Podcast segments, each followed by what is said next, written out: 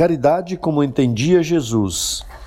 Benevolência para com todos, indulgência para com as imperfeições dos outros, perdão das ofensas. Livro dos Espíritos, pergunta 886. Fraternidade em Ação. Navegando nas ondas do bem. Olá, caro ouvinte, começa agora o Fraternidade em Ação de hoje. Aqui é seu amigo Sebastião Ribeiro, que, em nome do Mestre Jesus, terá a alegria de estar ao seu lado neste programa. Mensagens, entrevistas, músicas, vamos juntos refletir o verdadeiro sentido da caridade, conforme nos ensina Jesus, e através do livro espírita, apresentar nossa contribuição para a melhora do mundo em que vivemos. Fique ligado na nossa programação. Jesus, o Filho do Homem, Maria, Mãe da Humanidade.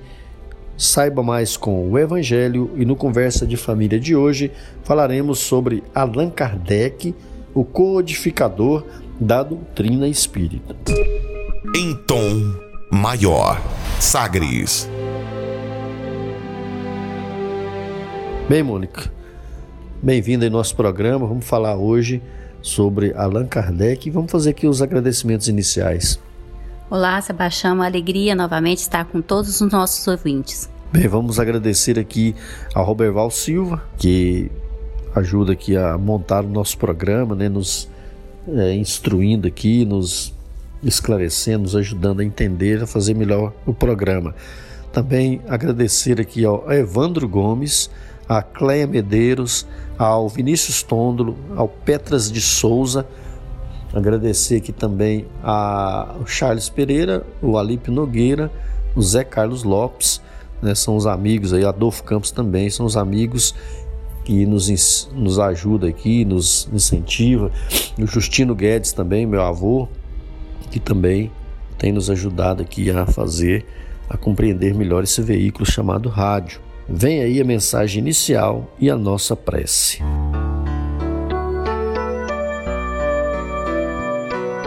Plantação espiritual pelo Espírito Emmanuel. Psicografia de Francisco Cândido Xavier. Livro Taça de Luz. Lição número 15, página 45. Numa só existência podes viver diversas situações num só dia, é possível a prática de atos numerosos. Na hora apenas, tua mente pode criar múltiplos pensamentos. Não ouvides que todos nós estamos plantando espiritualmente no tempo. Articula os acontecimentos que te rodeiam para o bem. Insiste na projeção dos atos que te possam honrar e ajuda a ti mesmo imaginando que seja útil, edificante e belo. Não é necessário perder o corpo no túmulo para que venhas a renascer. Cada instante, quando queremos, pode ser o começo da gloriosa renovação, tanto quanto pode representar o início de quedas e equívocos deploráveis. Auxilia-te próprio, produzindo bem sem que percebas, vives invariavelmente nas vidas que te cercam. Observa o que te trazem ao coração aqueles que te acompanham. Se a mentira ou a aversão te visitam, não te esqueças de que constituem os frutos de tua própria plantação. Cada criatura reflete em si aquilo que lhe damos ou impomos nas alheias demonstrações para conosco, é possível analisar a qualidade de nossa sementeira. Aprendamos assim a cultivar o auxílio fraterno, o trabalho construtivo, a concórdia santificante e a solidariedade fiel através de todos os passos e todos os minutos, porque o amanhã será a resposta viva à nossa conduta de hoje, tanto quanto a bênção ou a dor de agora consubstanciam os resultados das nossas ações de ontem. Caminha iluminando a estrada com os recursos da bondade e da alegria, convicto de que a nossa família, na eternidade, é constituída de nossas próprias obras, e desse modo estarás organizando magníficos moldes espirituais para as tuas novas tarefas na elevação ou na reencarnação em futuro próximo.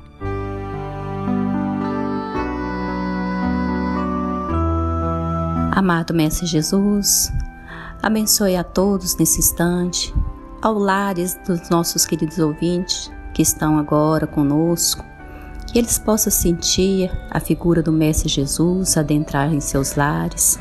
Também, Senhor, abençoe a Rádio Sagres e todos os amigos que aqui colaboram. Mestre amado Jesus, que cada um de nós possa, através da oração, estar sempre sintonizado contigo. Amado Mestre, nosso agradecimento, que assim seja. Sagres. Dicas para reforma íntima.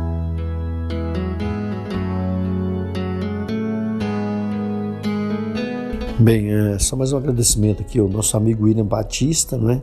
a Nairiele Dias, o Francismar e também o Jonatas Procópio, que é nosso amigo aí que apresenta o programa conosco, está aí convalescendo, né, mãe? Está melhorando, né? Um grande abraço, hein, Jonas? Estamos aqui em oração por você. E também o Adair Meira, o Adair que proporciona esse momento aqui para nós realizarmos o nosso programa.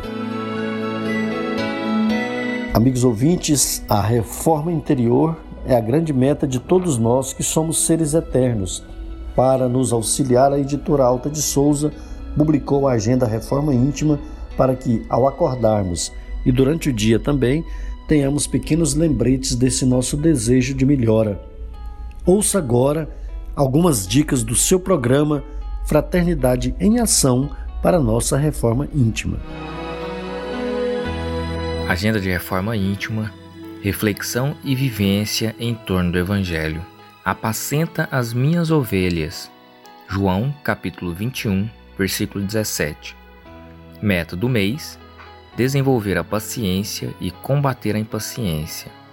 Seja como sejam os entraves e as provações, a paciência descobre o sistema de removê-los. Emmanuel, no livro da Esperança. Meta do dia: buscar a paciência para alcançar com êxito os objetivos importantes da vida. Sugestão para sua prece diária: prece pelos que sofrem no além-túmulo. Se você está interessado neste método para sua melhoria interior, conheça e utilize a Agenda Reforma Íntima. Ligue para a Livraria e Distribuidora Vantuil de Freitas no WhatsApp 98215 6037 98215 6037 e também no 3292 7999 3292 7999 e peça seus livros de reflexão, livros de estudo, livros esclarecedores que auxiliem aí ao nosso equilíbrio interior. Fraternidade em ação. O momento de crescimento espiritual na Sagres.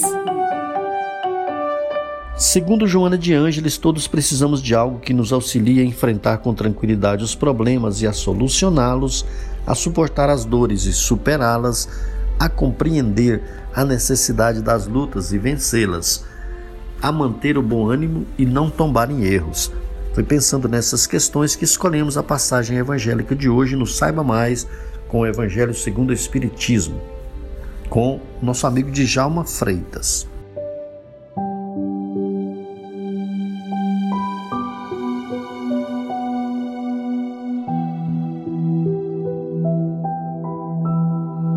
Olá, meus irmãos, amigo em Jesus Cristo, que a paz de nosso Senhor Jesus esteja em nossos corações. Continuemos nesse dia a comentar sobre bem-aventurados os pobres de espírito no capítulo 7 do Evangelho segundo o Espiritismo. Vamos falar hoje do item todo aquele que se eleva será rebaixado. Olha que interessante essa palavra de Jesus todo aquele que se diz acima, né? Que é a soberba, é o orgulho, a vaidade, vai ser rebaixado. E ele começa com desse item três passagens. A primeira é assim: Naquela hora chegaram-se a Jesus os seus discípulos, dizendo: Quem é o maior no reino dos céus? E Jesus, chamando o menino, e pôs no meio dele, disse: Na verdade vos digo se não fizerdes como meninos, não entrarei no reino dos céus. Todo aquele, pois, que se humilhar e se fizer pequeno como este menino, esse será maior no reino dos céus. E o que receber em meu nome um menino como este, a mim me recebe. Quanta simplicidade, quanto ensinamento. Pois bem, vamos lá. Quando Jesus referiu-se, colocou o menino à frente como modelo, gente pode ter várias interpretações.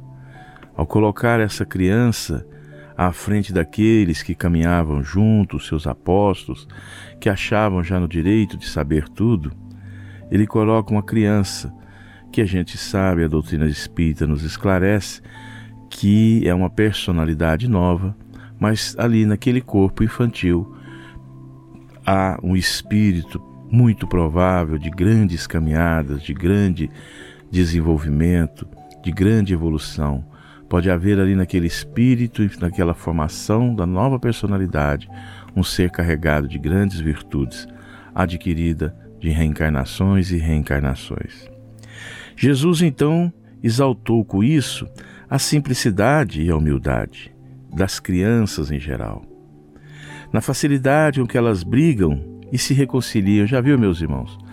Quando uma criança briga, emburra uma com a outra, mesmo com o adulto, elas não guardam aquele ranço, aquela cara fechada. Eles não guardam o rancor. E eles ali demonstram sempre a confiança e na fé que demonstram aos outros. Principalmente nós adultos, no seu anseio e no seu entusiasmo de aprender. aprender. A criança demonstra ali é, que aquilo foi naquele momento, foi rápido. Porque a criança não conhece como nós o sentimento do ódio. Você, quando diz ou vê uma criança dizer eu odeio a você, odeio você, você pode ter certeza, é porque ela ouviu de algum adulto, porque ela não carrega ainda a essência da raiva, do ódio, do rancor. A, a, entende essa criança que falando assim ela vai expressar uma raiva de momento, como eu já tinha dito. Ao perceber um adulto brigando com raiva de outro, ela simplesmente replica mas replica da boca para fora. A criança, a criança não conhece o sentimento de ódio, como já disse. É porque sempre ouviu de adultos, né? E aquele corpo físico que está em desenvolvimento, como disse no início, é aquele espírito de longas e longas eras. E ele realmente não pode expressar sentimentos que ainda não conviveu né? ainda não é, formou aquela personalidade. E pela sua capacidade desse espírito ainda de entregar-se pelo entendimento dessa fase nova. Por isso, quando Jesus, que é uma forma que se a gente observar de repreender seus apóstolos já adultos, disse: Se você quer ser o maior na casa de meu pai, seja como essa criança que está iniciando na sua pureza, nos seus sentimentos. E prossegue o capítulo 7. Então, a mãe dos filhos de Zebedeu se aproximou dele com dois de seus filhos e o adorou, dando a entender que ele, que, que ele queria pedir alguma coisa. Disse-lhe: Que queres?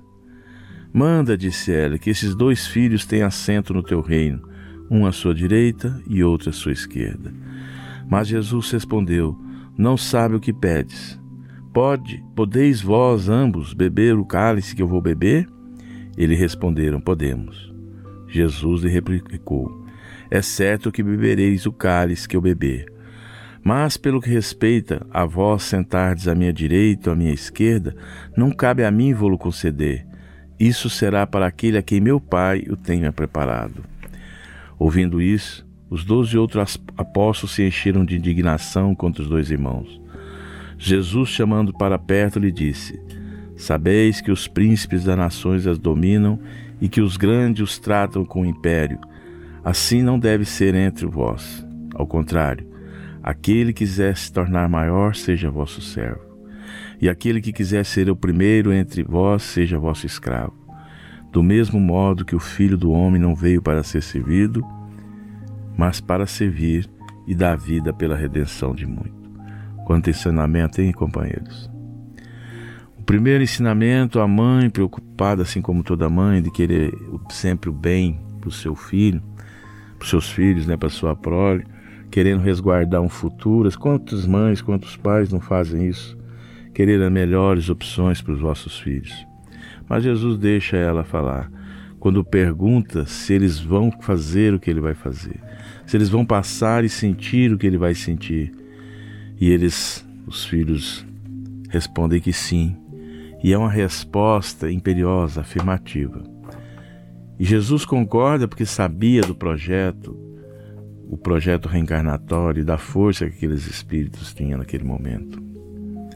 Mas dá uma grande lição ao seguir para que todos aqueles que queiram ser governantes, fazer parte desse poder que, o, que, as, que os fariseus, os judeus à época tinham, né? Pensando que ficar próximo de Deus é ter aquele poder total. Jesus chama a atenção que os príncipes, os governantes, e a gente pode trazer para os nossos dias de hoje, se eles quiserem ser maiores, tem sim que se rebaixar, fazer-se servos, fazer-se escravos, quer dizer, envergar o orgulho, a vaidade, o personalismo e elevar a humildade. Humildade sem subserviência.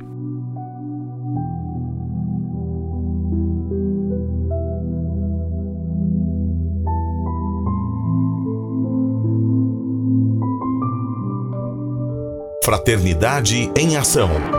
Ondas de Amor à luz da doutrina espírita. Conversa de família. Bem, Mônica, nós estamos com o nosso convidado, né? É uma entrevista que fizemos aí com José Antônio, que é do Centro Espírita Francisco de Assis, da cidade de Senador Canedo. Zé trouxe para nós aí suas pesquisas, seu estudo a respeito de Allan Kardec, o codificador da doutrina espírita. Nós vamos falar aí é, quem é Kardec, é, como ele conheceu a doutrina espírita, ou como ele codificou, ou como ele organizou, como é que ele teve acesso aí é, aos fenômenos, aos primeiros fenômenos, que foi na verdade Allan Kardec que trouxe aí a organização da doutrina espírita. E nós vamos falar com ele. E daqui a pouco, Mônica, nós vamos citar aí, viu, os amigos que trouxeram e mandaram as perguntas para nós nossos grandes amigos que está sempre contribuindo conosco, né, Sebastião? É uma alegria, né, tê-los como companheiros de sempre. Isso, então vamos ao nosso amigo Zé Antônio, presidente do Centro Espírita Francisco de Assis, de Senador Canedo. Nós vamos falar sobre Allan Kardec, o codificador da doutrina espírita. Zé Antônio, tudo bem? Seja bem-vindo ao nosso programa. Tudo bem, Sebastião, tudo ótimo, graças a Deus. Quero saudar aí a todos os colaboradores aí da Rádio Sagres, a todos que trabalham aí.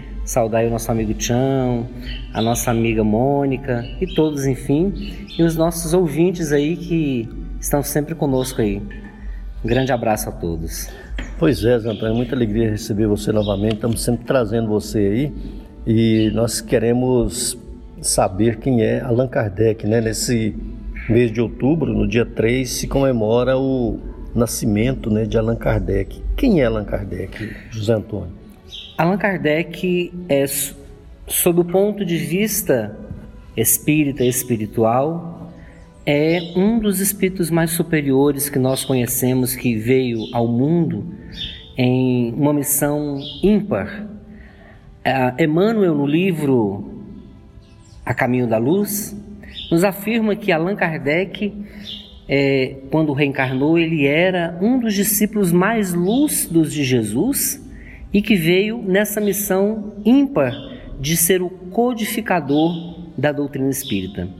A mesma mensagem nos fala, irmão Áudio, no livro Universo e Vida, afirmando de forma categórica que Allan Kardec teria sido a reencarnação de Tomé, o discípulo, um dos discípulos mais lúcidos realmente, aquele que duvidou da volta do retorno do Cristo, e nesse é, aspecto nós podemos dizer que a dúvida dele não foi negativa, ao contrário, positiva, mostrando que ele era um homem lúcido, e que, portanto, sendo um homem lúcido, ele indagava, ele se perguntava.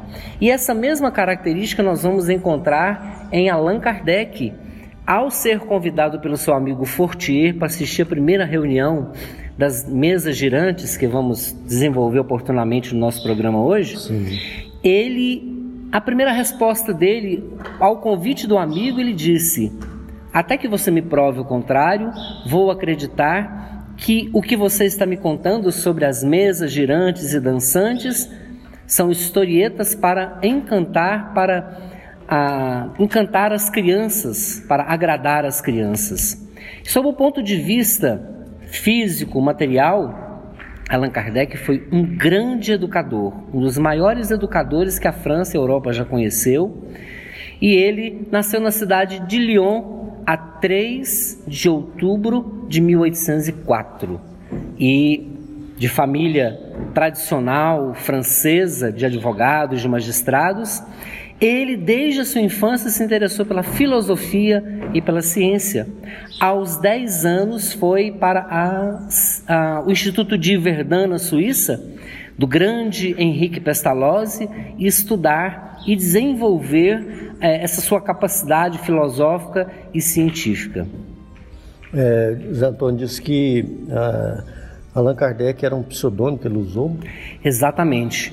É, conforme nos fala o livro Obras Póstumas, esse pseudônimo Allan Kardec foi sugerido pelos próprios espíritos superiores que lhe disseram que Allan Kardec teria sido uma das suas encarnações quando ele foi druida no alguns séculos antes de Cristo, e ele tinha sido um sacerdote druida e trouxe de volta esse pseudônimo para que facilitasse a obra, já que o nome Hipólite Leon Denizar Rivail, que era o seu nome verdadeiro, já era um nome muito conhecido do ponto de vista educacional, já tendo inclusive recebido muitos títulos, escrito muitos livros e traduzidos várias obras do alemão, para o, o francês ou vice-versa, porque ele tinha um profundo conhecimento do alemão e de outras línguas também, como o italiano, é, o inglês. E ele então tinha esse nome já muito conhecido de grande educador e de grande tradutor. Então, por isso a necessidade de haver uma substituição para essa, para essa tarefa nova que ele tinha que desempenhar. E o nome Allan Kardec tinha uma razão trazia de volta esse pensamento dos druidas, da, desse culto à natureza, dessa busca interior, que é um, um dos grandes objetivos que a doutrina espírita prega. O maior trabalho nosso como espírita e como cristão não é observar os defeitos dos outros, mas sim observar os nossos próprios defeitos e buscar através disso a nossa auto-reforma, a nossa autotransformação. Pois é, Antônio, o, o Kardec muito conhecido nosso, né, e do, dos espíritas, e, e muitos o conhecem como é, doutrina espírita, como doutrina de Allan Kardec, que foi ele que codificou, ele que organizou, né. É, é, antes de ser é, esse codificador da doutrina espírita, então ele é um educador, né, um educador, um professor. Exatamente. Um, ele inclusive chegou a é, na cidade de Verdun, ele formou em ciências naturais e letras. Voltando para a França, para a cidade de Paris, casou-se com Amélie Baudet, que foi a sua esposa fiel, dedicada, irmã, amiga, companheira durante toda a sua vida até o último dia da sua existência. E ali ele fundou uma escola nos mesmos moldes em que Pestalozzi havia fundado lá em, em, na, na Suíça, em Verdun, o seu instituto. Então, Allan Kardec deu continuidade a esse processo da educação, mas o, o, esse instituto educacional que ele fundou em Paris não conseguiu ter um êxito devido às dificuldades pelo fato de ser de, de o parceiro dele ou sócio dele, um tio, que se envolvia com o problema do alcoolismo, então ele veio a realmente falir e não teve como continuar. Mas ele continuou a sua tarefa educacional, dando aulas particulares de astronomia, física, química, biologia, anatomia comparada, e também ele, naquele, naquele reduto da sua casa, já organizara ele, como espírito nobre que era, aulas gratuitas para quem não tinha condição de pagar e também se transformou numa pessoa, um centro referencial na França dessa questão educacional. Inclusive, diversas obras dele foram é, utilizadas nas escolas da França e ele realmente teve um nome muito requisitado durante um bom período e, vamos dizer, até hoje ainda é recordado na França pelo grande educador que foi. Pois é, José Antônio, ele foi convidado para ver ali o, aquele fenômeno, os fenômenos das mesas girantes, justamente por essa seriedade dele. E chegando lá, é, você poderia assim fazer um pequeno resumo para nós, para nós entendermos um pouco mais o que ele foi fazer lá. Na, era a casa das irmãs, é, as, as irmãs Fox, que parece que eram até é, religiosas protestantes, né? Acontecia na casa delas, esses fenômenos que era brincadeira para eles, né? Mas Kardec Allan viu alguma coisa mais séria é, Teve a, a, a, os primeiros convites desse, desse seu amigo Fortier. Fortier é, era apaixonado, era, ele tinha um temperamento apaixonado e não era muito razão. E Kardec era um homem é, de uma extrema lucidez, ele tinha um espírito muito científico, da dúvida, ele realmente tinha esse lado da pesquisa muito forte, muito acentuado nele. Como apóstolo mesmo. Como apóstolo Tomé, Tomé né? tinha, né? Que precisou realmente ver as chagas do Cristo para de fato é, ter a certeza que era. E disse então, ele disse após ver as, as, chagas do Cristo, tocar nelas, ele disse realmente agora eu vejo que és tu, Senhor. É. Então, Allan Kardec, ou Hipólite Leon Denisard Rivail, como muitos o conhecem, ele teve esse primeiro convite e foi através de muitos convites, não foi a primeira vez, que ele foi para assistir o chamado fenômeno das mesas girantes da cidade de Paris. E de forma muito cética, ele era um profundo conhecedor do magnetismo, estudou magnetismo 35 anos. Esses 35 anos ele não só estudou, como aplicou também o magnetismo, e nesse estudo que Allan Kardec fez do magnetismo, ele pôde conhecer todas as leis ou as principais que regiam a questão magnética. Então, ao chegar no chamado fenômeno das mesas girantes que levantavam, desciam, ele, a princípio muito cético, não acreditava. Ele queria descartar a possibilidade da fraude. Descartou porque realmente não era fraude, eram pessoas muito sérias. Passado o aspecto da fraude, ele passou para o seguinte: é um fenômeno magnético. É um fenômeno magnético e as mesas sobem e descem por causa de um efeito magnético natural que não tem nada de, de, de anormal, que está fora das leis da natureza. Sim. Mas o que mais impressionou Allan Kardec e fez ele continuar foi quando se criou um alfabeto para as mesas. Ah. É, então as, as mesas respondiam sim ou não, e essas respostas eram dadas com uma pancada ou duas pancadas. E Allan Kardec perguntou: uma mesa pode falar, ter inteligência? E aí então, a partir desse processo, é que ele deu continuidade. Ele já estava quase desistindo, não ia continuar, e ele deu continuidade em função desse aspecto que deixou ele intrigado. E foi quando ele começou a fazer as anotações dele e a partir dali o fenômeno evoluiu muito rápido. Colocaram uma, um lápis na mesa e é, era, eram escritos né, é, no papel algumas pequenas palavras e, e, isso impressionou muito ele. Depois foi colocado o lápis numa cestinha e por fim a, a psicografia. E o que mais impressionou Kardec quando chegou no aspecto da psicografia é que as duas jovens contribuíram para escrever a, maior, a responder a maioria das perguntas de O Livro dos Espíritos, que são 1019 perguntas. As duas jovens da casa. As duas né? jovens é, que irmãs. eram é, irmãs, né? E essas duas jovens, elas tinham apenas 14 anos. E há perguntas muito difíceis que Allan Kardec faz, de filosofia, de ciência, dentro do Livro dos Espíritos, que uma jovem naquela idade não teria condições de responder. Então, a maioria das perguntas foram respondidas através da psicografia dessas jovens, os espíritos utilizando dessas jovens para responder é, essas perguntas feitas por Allan Kardec. Isso fez com que realmente ele desse continuidade e lançasse no dia 18 de abril de 1000 1857, a obra mais importante, talvez, assim, a mais importante do Espiritismo, que é o Livro dos Espíritos.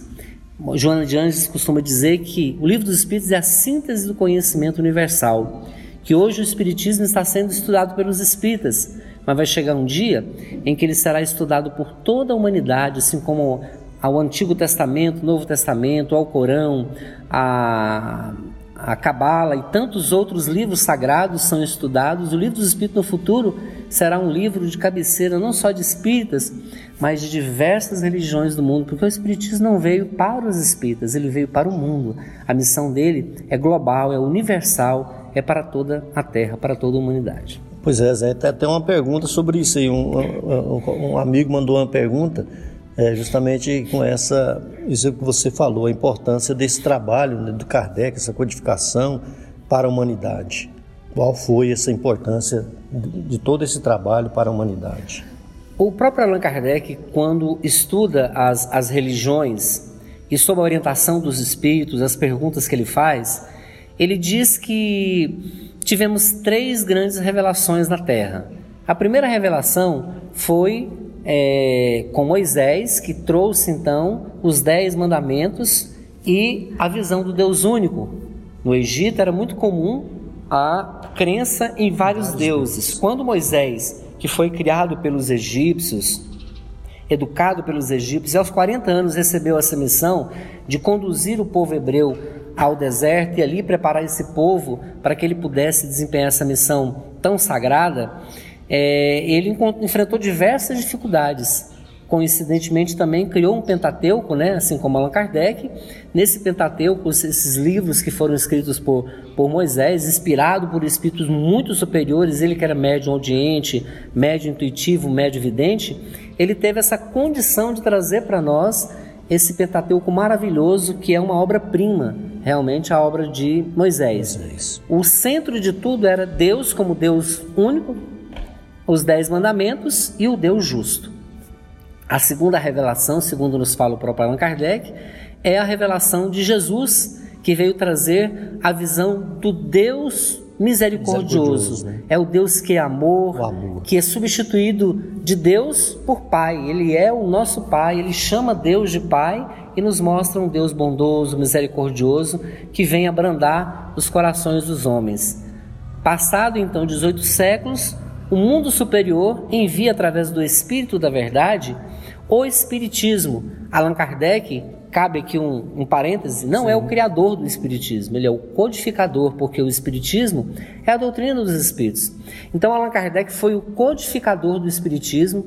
E qual é a grande missão, a importância do Espiritismo para o planeta Terra? Jesus disse: Vou, mas vos enviarei um outro consolador o Espírito da Verdade, que não podeis ver, mas ele estará convosco sempre.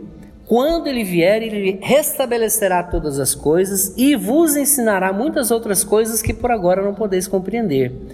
Ele referia-se, o Consolador é o Espiritismo, é a doutrina espírita que veio para consolar. Por que consolar? Ele viria numa época em que a humanidade estaria em grande conflito, em grande dor, como de fato estamos vendo agora. Desde a época em que Kardec veio e os dias de hoje têm se acentuado nesse período de transição planetária, mais e mais as pessoas buscam respostas. E o Espiritismo é essa chave que nos faz compreender as grandes verdades da vida, do mundo espiritual e nos faz ver que nós não estamos sozinhos e que a alma é eterna, que nós não estamos aqui encarnados para um passatempo, para um turismo, mas que nós estamos aqui com um objetivo da nossa evolução, do nosso crescimento, da nossa felicidade, de contribuir com alguma coisa para que esse planeta fique melhor do que está agora. Então, cada um dá a sua contribuição naquele serviço de formiguinha que cada um vai fazendo. E o Espiritismo tem a gloriosa missão de ser esse auxiliar na, na obra da regeneração, de trazer o, o, a mensagem do Cristo nos dias de hoje de uma forma mais clara, reviver o pensamento do Cristo que foi desvirtuado ao longo do tempo e que agora precisa ser trazido. Então, por isso, ele é ciência, é filosofia, é religião e veio para ajudar nessa transformação da humanidade. Nós estamos falando com José Antônio, presidente do Centro Espírita Francisco de Assis, de Senador Canedo. Ele está trazendo para nós aí a sua contribuição aí para nós conhecermos Allan Kardec, o codificador da doutrina espírita. Nós vamos fazer aqui um breve intervalo e daqui a pouco nós voltamos com José Antônio para nós sabermos um pouco mais sobre Allan Kardec, as suas obras, a importância dessas obras para a humanidade, que o Zé começou a falar aí e também os cinco, as cinco principais obras da doutrina, segundo Allan Kardec. Né? Nós convidamos a você, querido ouvinte, para aprendermos um pouco mais sobre Jesus, o Filho do Homem. Jesus, o Filho do Homem.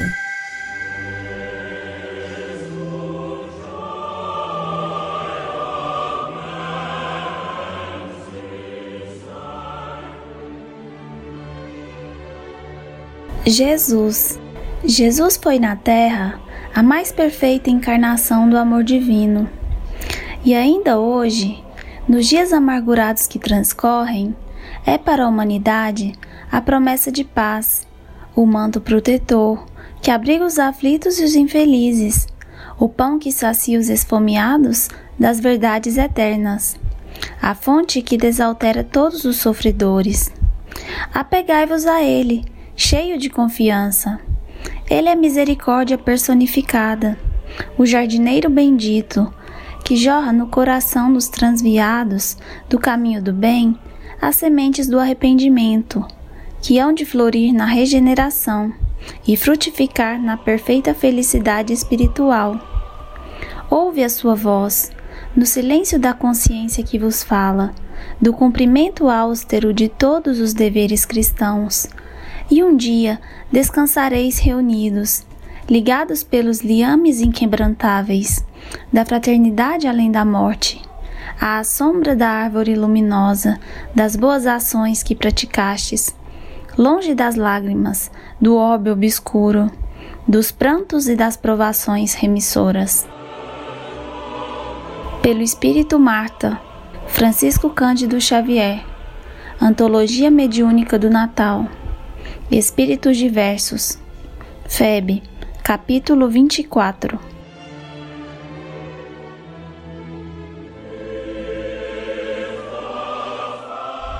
Continue na Sagres.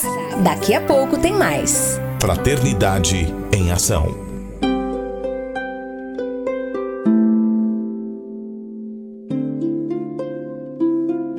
De onde eu vim? Existem espíritos? Posso nascer de novo? Por que sofremos tanto? Existe vida depois da morte? Para onde vou depois da morte? O que é reencarnação? O que é mediunidade? Amigo ouvinte, as respostas a essas e a tantas outras questões você encontrará conhecendo a doutrina espírita em seu tríplice aspecto: ciência, filosofia e religião.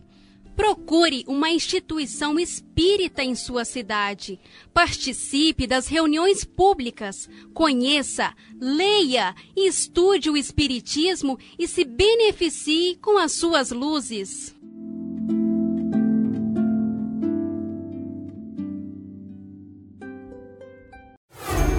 De volta com mais. Fraternidade em Ação. O seu momento de crescimento espiritual na Sagres. Conversa de família.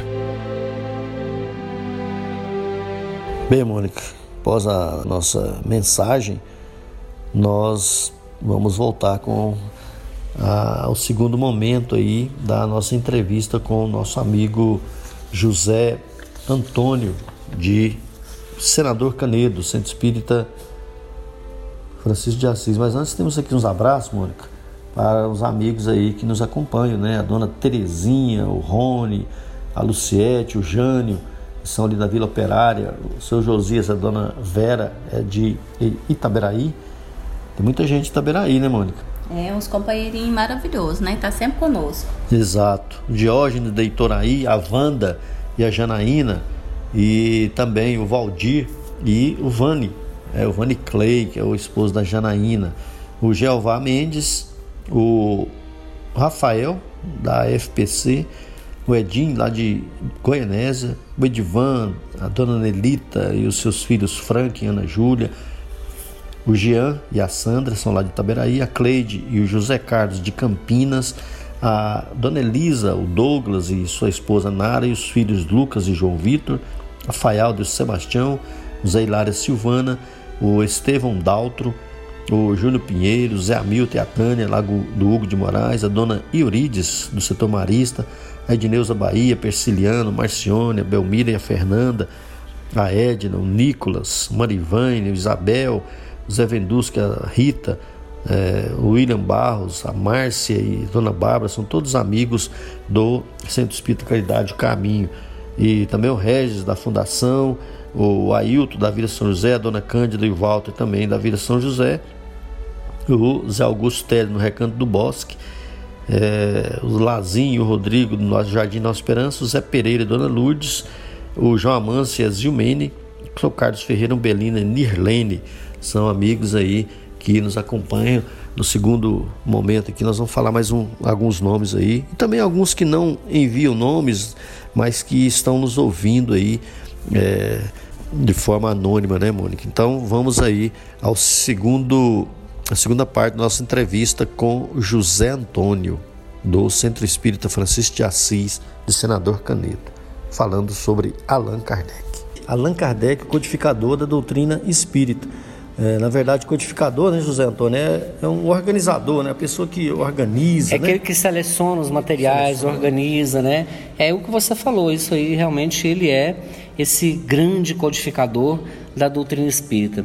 E reforçando mais Exato. aquele aspecto inicial que nós estávamos falando, Sebastião, é sobre a missão do espiritismo e o seu tríplice aspecto. Isso mesmo. Gostaria de recordar, na visão de Áureo, ele nos fala que o espiritismo tem esse tríplice aspecto ciência, filosofia e religião, porque o espiritismo não é só uma religião.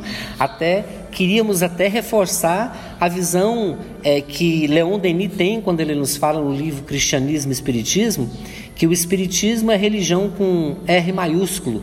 Ele diz que o espiritismo ele é religião no sentido de religare do termo latim de onde vem religião, que é religar o homem a Deus. Se você analisar o Espiritismo como religião, de dogma, de sacramento, de rituais, ele não é religião sob esse aspecto. Ele é no sentido da transformação moral e da aproximação do homem com Deus, de fazer o homem chegar mais próximo de Deus e se tornar melhor, porque a sua filosofia, a sua ciência faz o homem ser melhor. Então, por que, que o Espiritismo é religião? Ele é religião porque ele incentiva o homem, através da moral do Cristo, a ser melhor, a praticar o bem, a caridade, o amor ao próximo e ficar mais próximo de Deus.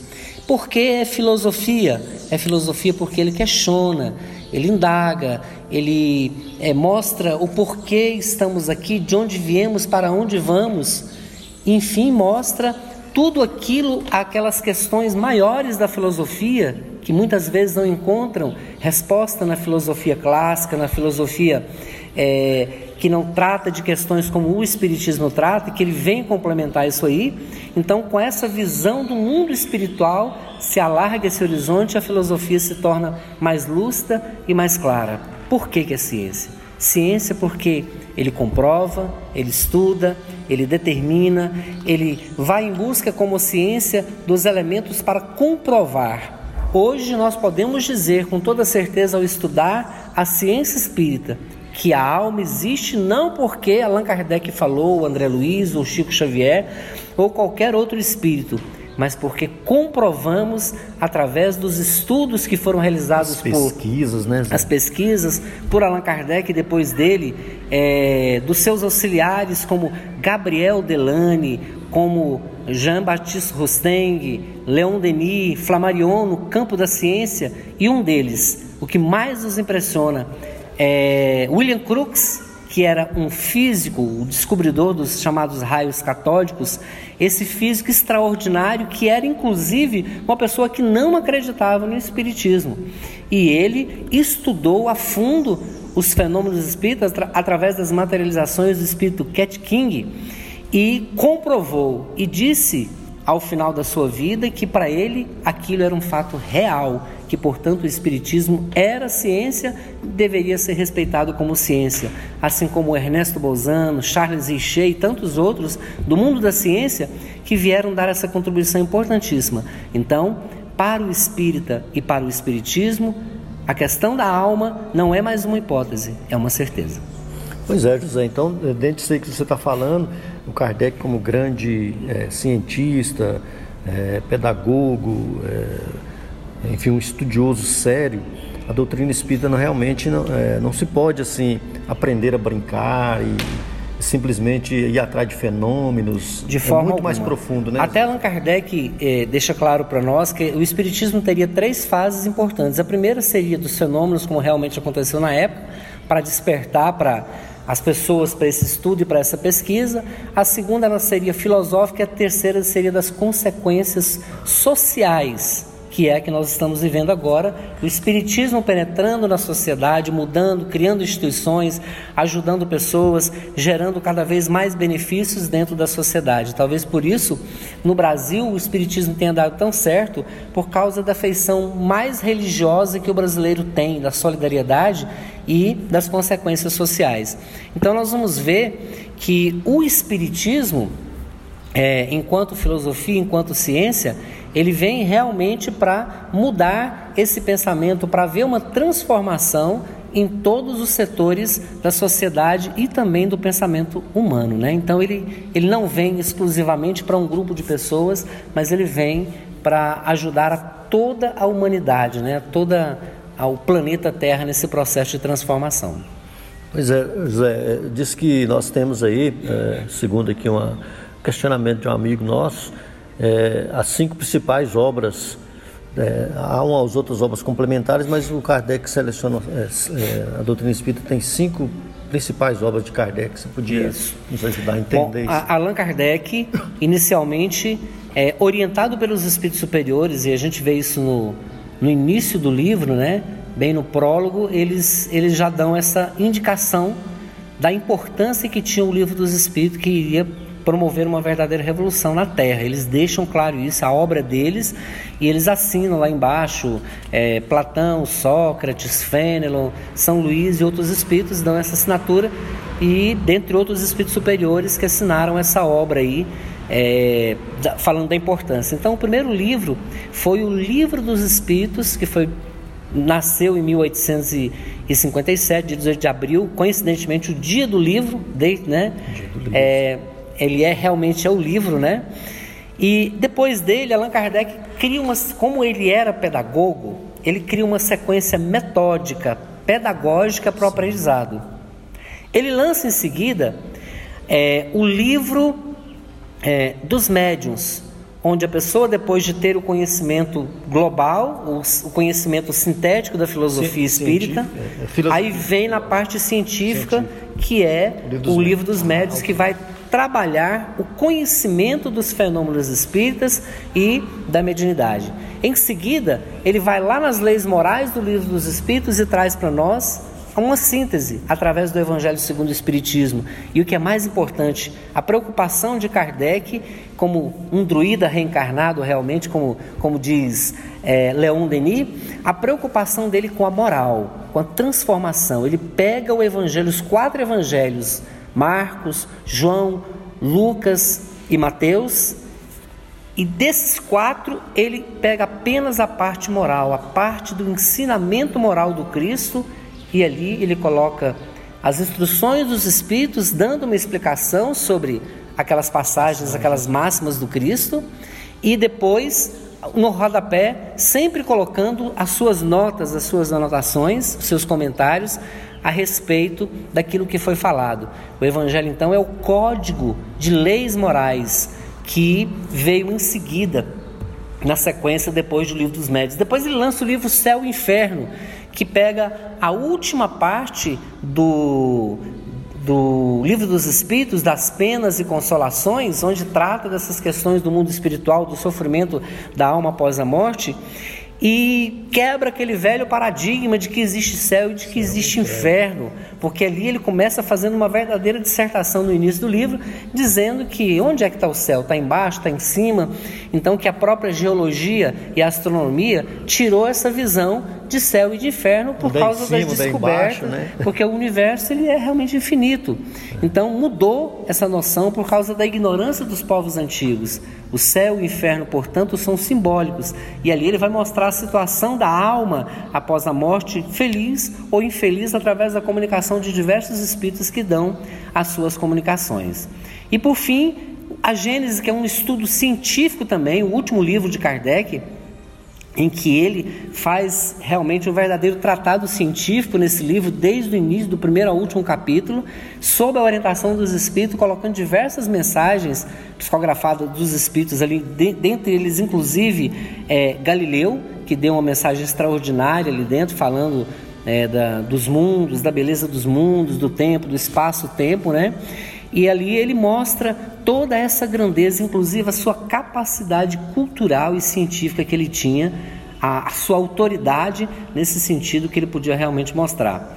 E durante 12 anos, Allan Kardec, além do Pentateuco, desses cinco livros, ele manteve a Revista Espírita, que era uma revista é, científica, psicológica, como ele próprio colocou, que tratava de questões importantíssimas da ciência espírita e da filosofia espírita. Pois é, Zé, nós, nós tivemos aí, temos aí a nossa campanha em defesa da vida e a campanha Camilo Castelo Branco, que é de, de esclarecimento a respeito do suicídio. Parece ter um caso muito interessante que, que nos é relatado uma pessoa ao, ao, ao, conhecer, ao ler o livro, ao ler o livro dos Espíritos, né? encontrar com o livro dos Espíritos.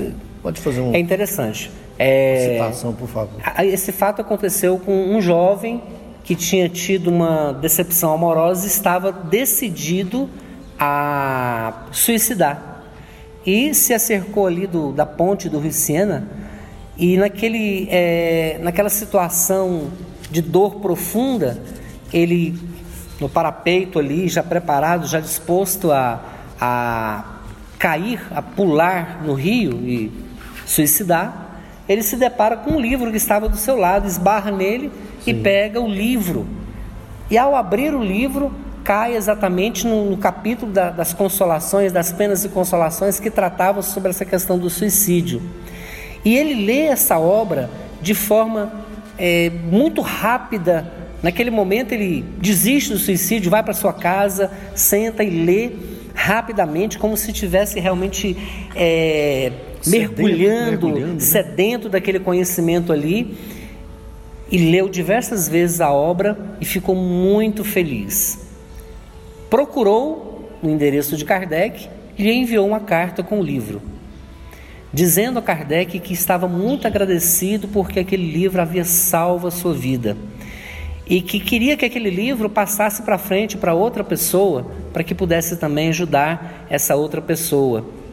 Ele havia, é, a partir daquele momento, se tornado um convicto espírita é, realmente abraçou a filosofia espírita, esse jovem, e Allan Kardec conta esse caso praticamente em lágrimas, é, dizendo da grande importância que tem o Espiritismo, a, a filosofia espírita, quanto ela realmente muda as pessoas e quantas vidas não se pode salvar. Com um livro espírita, a importância que tem um livro espírita, uma mensagem espírita, que pode salvar vidas, que pode transformar vidas, porque é uma filosofia de vida, de vida eterna, de, de, fazer a pessoa realmente entender pela razão, não pelo coração, não porque alguém chegou e lhe falou, impôs isso, abriu a sua cabeça, mas por, pelo seu raciocínio, porque o Espiritismo faz um apelo à razão e faz a gente entender que a vida não se processa somente aqui, mas você crê porque você estudou, compreendeu porque existe esse apelo à razão e você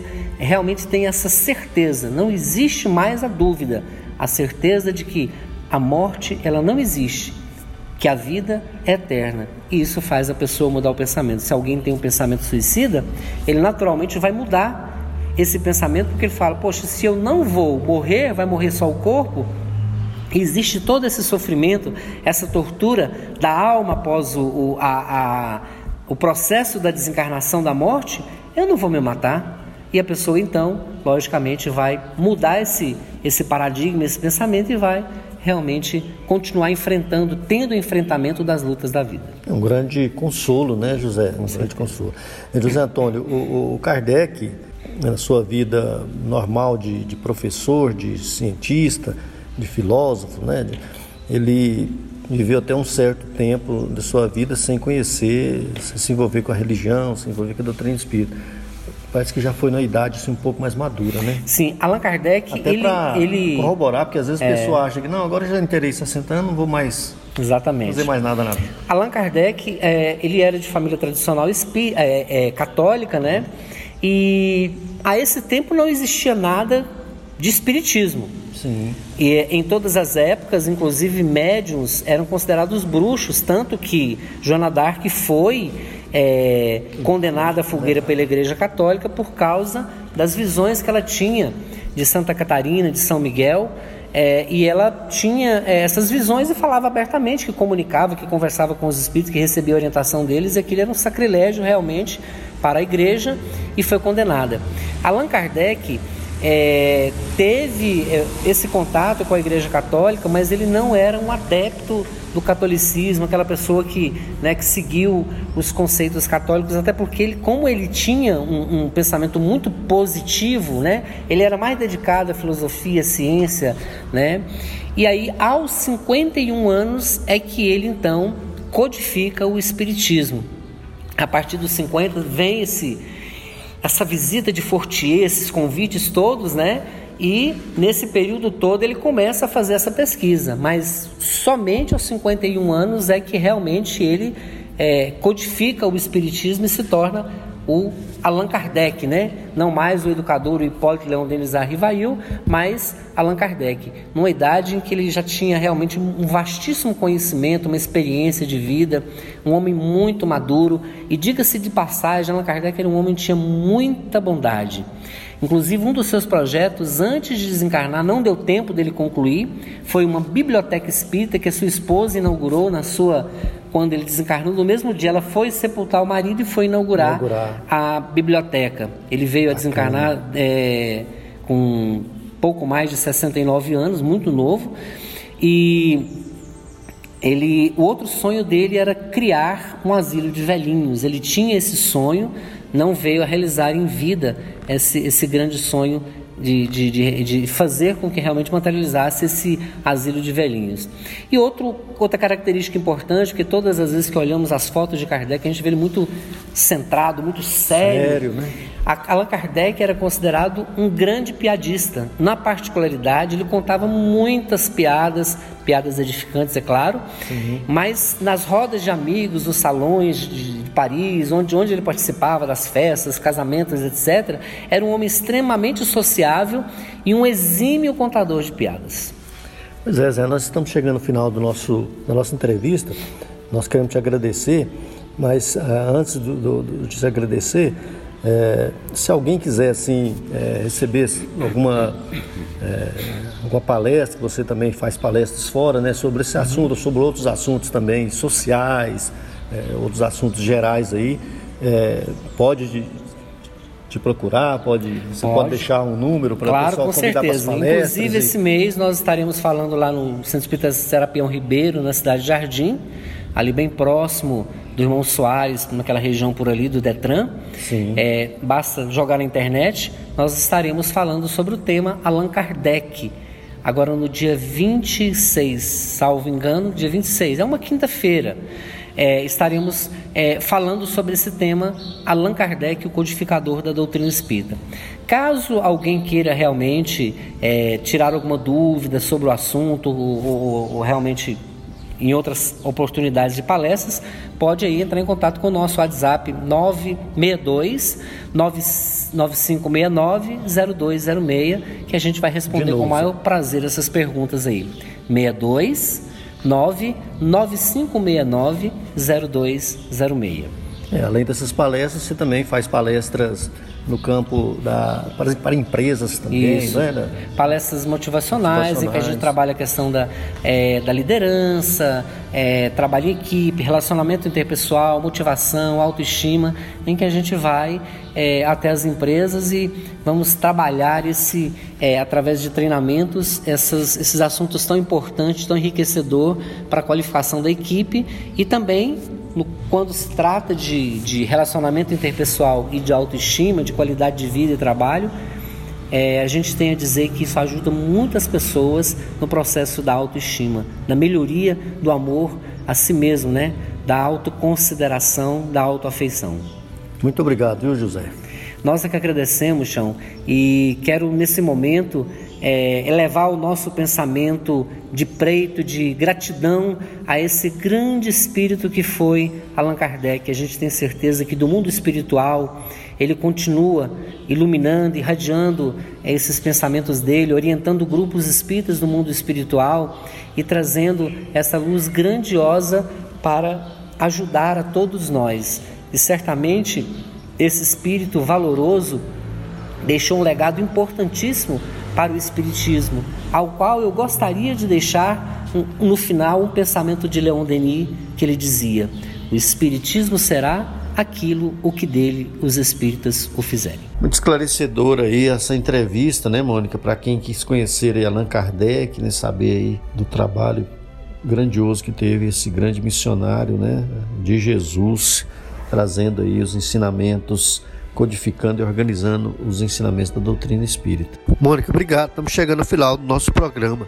Um grande abraço a todos. É com grande alegria, né, que a gente é, agradece a todos os ouvintes por estar sempre ligado conosco. Um grande abraço. Bem, amigo ouvinte, nós chegamos ao final do nosso programa Fraternidade em Ação, navegando em tom maior. Foi muito bom estar na sua companhia. Que Deus, nosso Pai, te abençoe, abençoe o seu lar, abençoe a sua família, abençoe aqueles que estão enfermos, estão nos hospitais, nos asilos, orfanatos, né? nas cadeias, que estão nas calçadas das ruas, ou aqueles desencarnados que perambulam pelas ruas sem compreender que estão fora aí do corpo físico. Deus acolhe a cada um, nosso Mestre Jesus abençoe a todos. Agradecemos a você e Acompanhe aí a mensagem de encerramento e continue ligado na programação da Rádio Sagres 730. Muito obrigado, amigos. Fiquem todos com Deus. E nós convidamos a você para ouvir agora histórias e experiências de um espírito compromissado com a evolução do nosso planeta.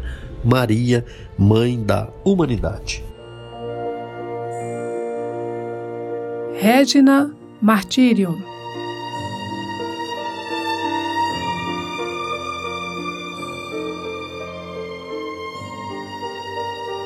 Lírio do céu, sagrada criatura, mãe das crianças e dos pecadores, alma divina como a luz e as flores, das virgens castas, a mais casta e pura. Do azul imenso, dessa imensa altura, para onde voam nossas grandes dores, desce os teus olhos, cheio de fulgores, sobre os meus olhos, cheios de amargura.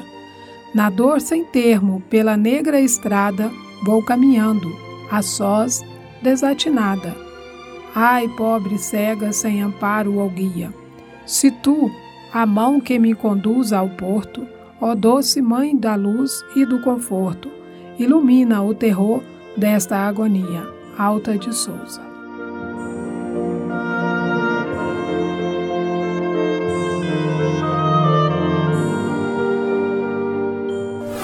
Fraternidade em Ação o momento de crescimento espiritual na Sagres.